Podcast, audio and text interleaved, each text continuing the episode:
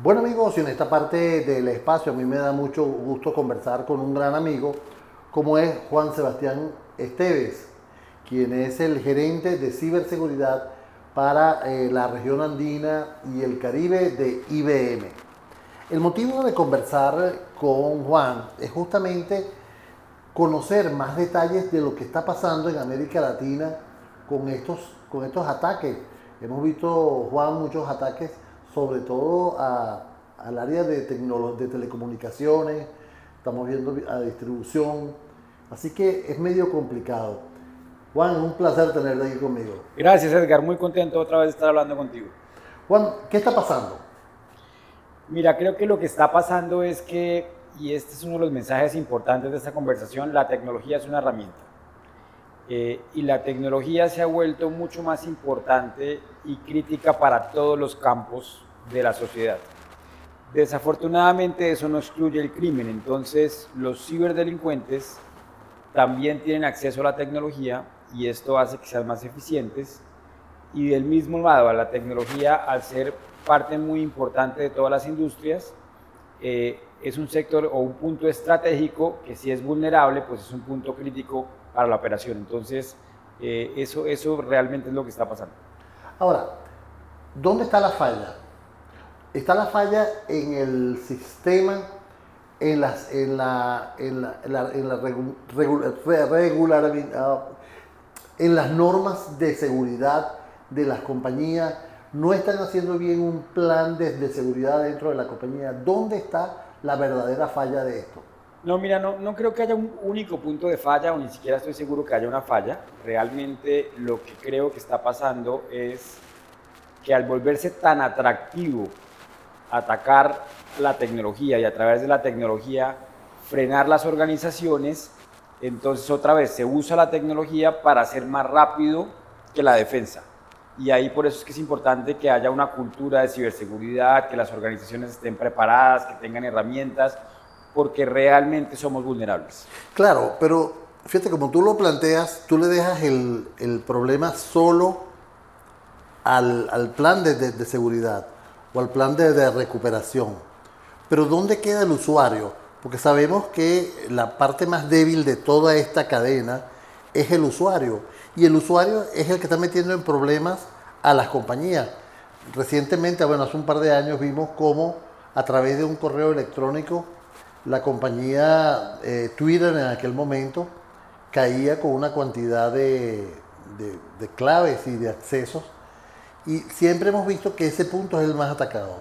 Entonces, las normas como que no están sirviendo.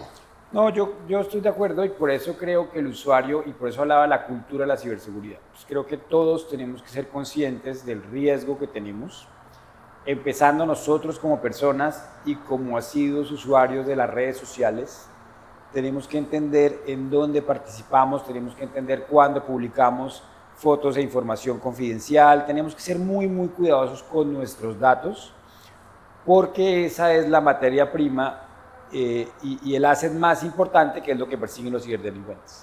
Pero tú crees que en algún momento podamos estar seguros?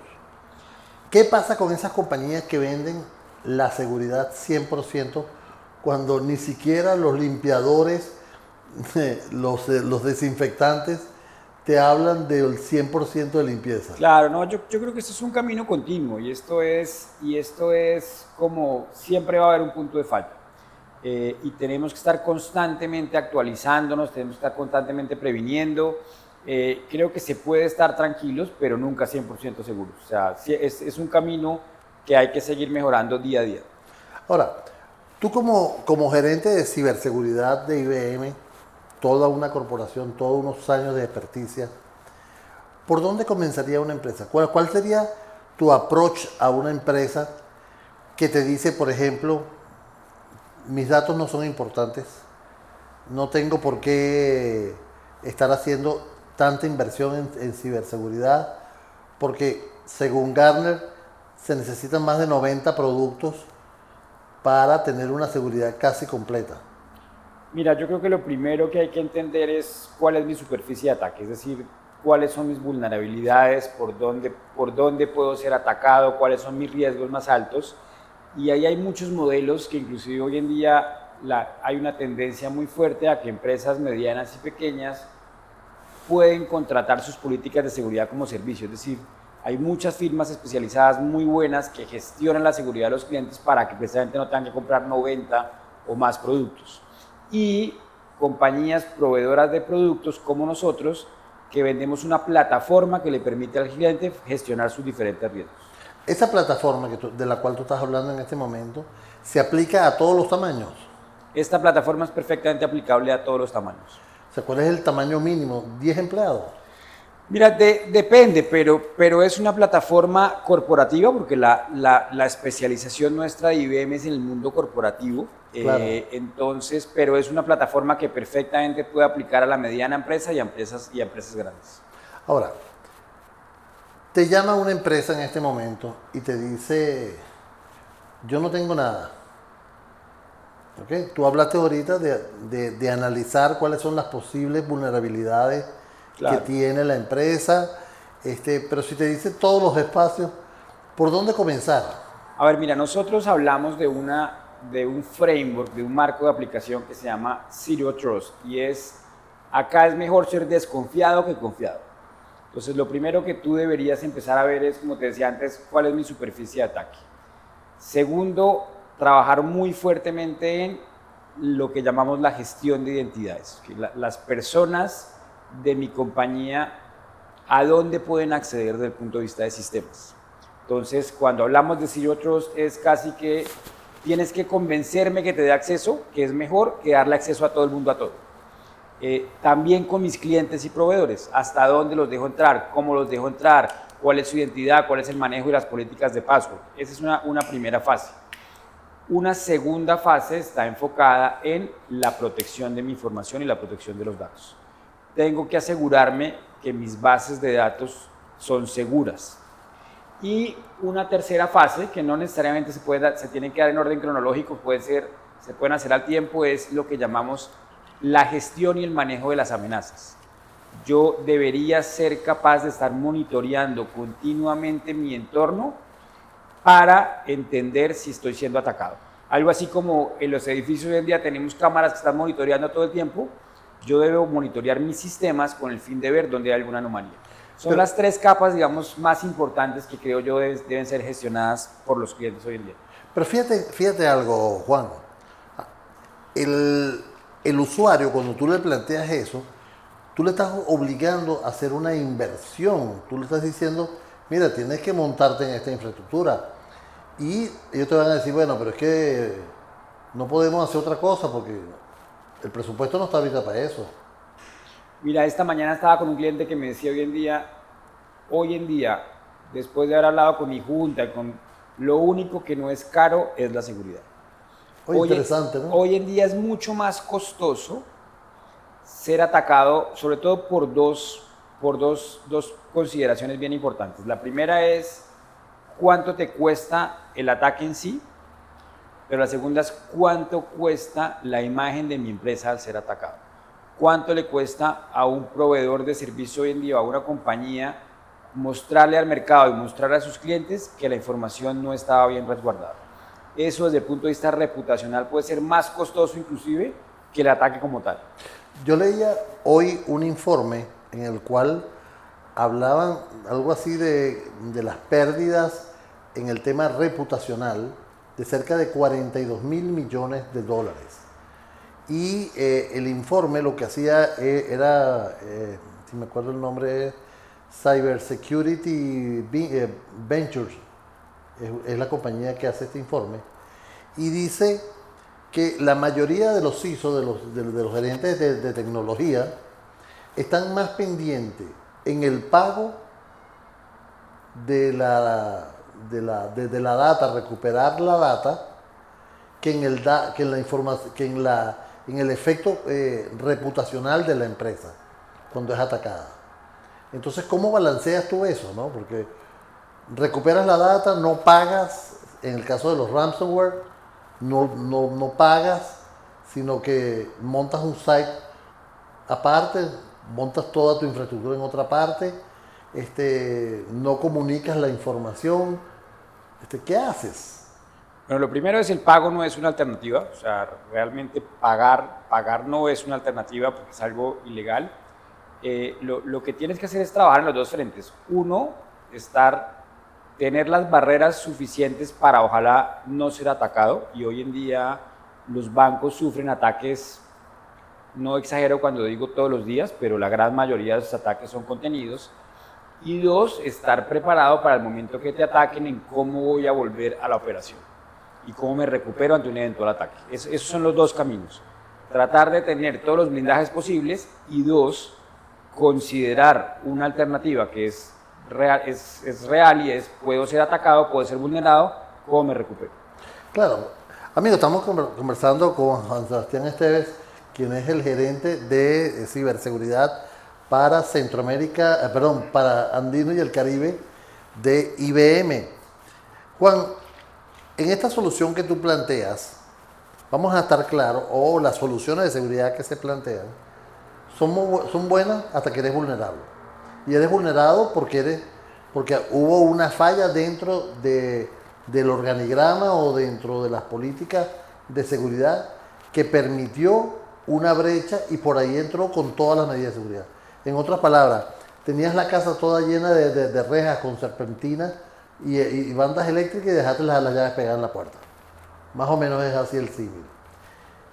¿Qué hacen ustedes si a un cliente al cual ustedes le dan este soporte, que el cual los atienden, el cual les mantienen las políticas, es atacado, automáticamente va a decir, IBM no funcionó. Bueno, no es, no es tan así porque nosotros proveemos productos que te ayudan a estar protegido. Digamos, es una plataforma que IBM provee, que la plataforma puede ser gestionada por el cliente, puede ser gestionada por un tercero. Es decir, hay muchos factores externos que pueden afectarte. Es como, es como si tú vas al médico, te hacen un chequeo y te dicen, mira, hoy estás bien, no quiere decir que en tres días no te vas a enfermar. Eh, y, o sea, tú no puedes volver al médico después a decirle, mira, pero yo comí bien, hice dieta, no fumé, tomé trago, igual me enfermé, devuélveme la plata en mi examen. Claro. Al final es un proceso continuo y es un proceso que sobre todo no te garantiza un 100% de, de, de, de, efectividad. Lo que sí es seguro es que si no haces nada, vas a ser atacado y vas a estar perjudicado. Claro, pero en el caso de ustedes, un cliente tiene, tiene toda la infraestructura con ustedes. ¿Ok? Y por problema de capa 8, por, problema de usuario, ¿verdad? Que es la, me, estoy refiriendo a eso por, por ser la, la, capa más débil. ¿Ok? Caen. ¿Cómo ayudan ustedes a recuperar a ese cliente? O sea, dentro de las políticas de ustedes, dentro de esa estrategia de ciberseguridad, incluye este backup, incluye tener ese BRS listo para recuperar las operaciones? ¿En qué tiempo pueden recuperarlas? Hay productos nuestros que le permiten al cliente precisamente la resiliencia y orquestar un proceso de recuperación. Ya obviamente los tiempos dependen mucho de cada cliente, de la gestión, de la operación, del ataque, pero sí hay un portafolio nuestro de productos orientado a cómo yo orquesto y automatizo mis procesos de recuperación. O sea, eso tiene que ver dentro del plan, eh, dentro de esa estrategia. Tiene que ver dentro de esa estrategia y tiene que ver la recuperación, el backup y, y, ese tipo de, de, políticas dentro de la empresa. Exactamente. ¿Qué pasa? fíjate, eh, eh, estuve viendo ataques, por lo menos en Paraguay, que hubo un ataque hace poco, ¿verdad? Contra una operadora. Y entraron, fue por el presidente de la empresa. ¿Ok? O sea, las políticas de seguridad no estaban con el presidente de la empresa. Claro, no, no conozco el caso en particular, pero creo que el mensaje es nadie está exento y por eso, por eso es muy importante lo que hablábamos antes de, de, la política de Zero Trust y es asegurar que la gente tiene acceso estrictamente a lo necesario y eso nos protege a todos. Y, hay que ser como, como decimos aquí en Venezuela, a rajatabla. A rajatabla. Completo, o sea, tiene que ser, tiene que ser cumplido. Así es. Ahora, este, dentro de esa, de, de, de esa estrategia que tienen ustedes, dentro de ese caminar dentro de la región andina y el Caribe que tú manejas, ¿cómo está esta, esta región con respecto a los ciberataques? Porque vimos unos ataques serios en Colombia, por ejemplo. En todos lados. Eh, y, y, creo, lo, lo, bueno y lo malo del mundo de hoy es, hace unos años, cuando nosotros veíamos soluciones tecnológicas innovadoras en países del primer mundo, sabíamos que había una brecha muy grande en, en, en que me voy a demorar mucho en tener esa solución disponible hoy en día.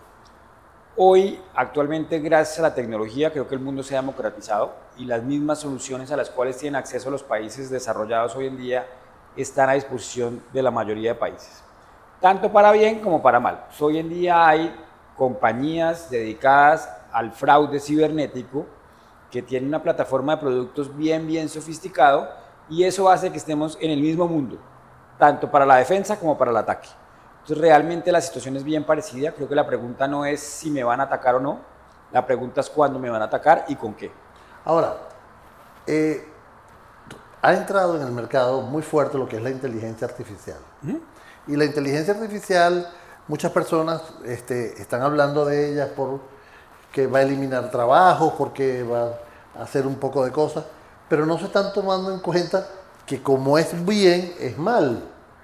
Y si lo están usando las personas para ser mucho más productivas, los hackers la están utilizando para ser más productivos y conseguir más ataques. ¿Cómo se puede combatir una inteligencia artificial con las plataformas de ustedes? Mira, ese es un muy buen punto y es, eh, y vuelvo a mi punto inicial, la tecnología es una herramienta. Y, la tecnología per se no es buena ni mala, depende para qué la uses. Eh, y hoy en día la inteligencia artificial está siendo usada por los ciberdelincuentes, ya hay plataformas que se dedican a elaborar, digamos, estrategias de phishing mucho más eficientes que lo hacían antes, que les permite hacerlo de manera mucho más masiva. ¿Cómo se puede atacar? Defendiéndonos con herramientas más sofisticadas. Entonces, eh, y eso hay un punto adicional que es, nosotros esperamos que este año haya un punto de inflexión desde, desde la inteligencia artificial, y es decir, este año las compañías van a ser exigidas en que sus programas de inteligencia artificial empiecen a dar resultados.